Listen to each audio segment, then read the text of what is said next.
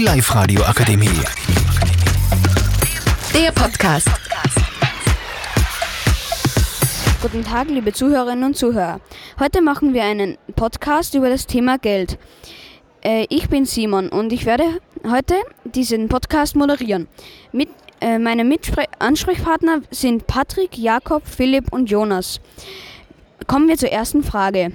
Patrick, wie würdest du Geld ausgeben? Also wenn ich Geld ausgeben würde, dann würde ich erstmal den dreifachen Betrag oder mehr davon haben, damit ich nicht direkt pleite bin, weil sonst habe ich ja kein Geld. Also ja. Danke, Patrick. Zunächst kommen wir an Jakob. Wie sparst du Geld?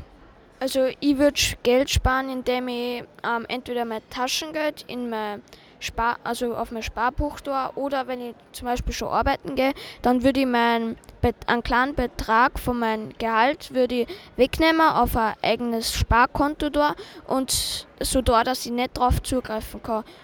Und den Rest würde ich heute halt für die Miete benehmen. Vielen Dank, Jakob.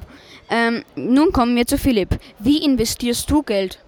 Ähm, also ich persönlich investiere kein Geld, aber würde ich es machen, dann müsste man zuerst ein, ein bestimmtes Gewissen erlangen, dass man weiß, wie das geht. Dann würde ich erstmal mit Taschengeld anfangen zu investieren und dann mich hocharbeiten, bis ich halt älter bin. Dass ich dann zum Beispiel einen Teil von meinem Gehalt investiere in Immobilien oder Wertsachen. Und ja. Vielen Dank, Philipp.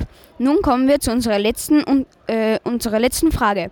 Die Gese geht an Jonas. Ähm, Jonas, welche Art von Geld kennst du persönlich?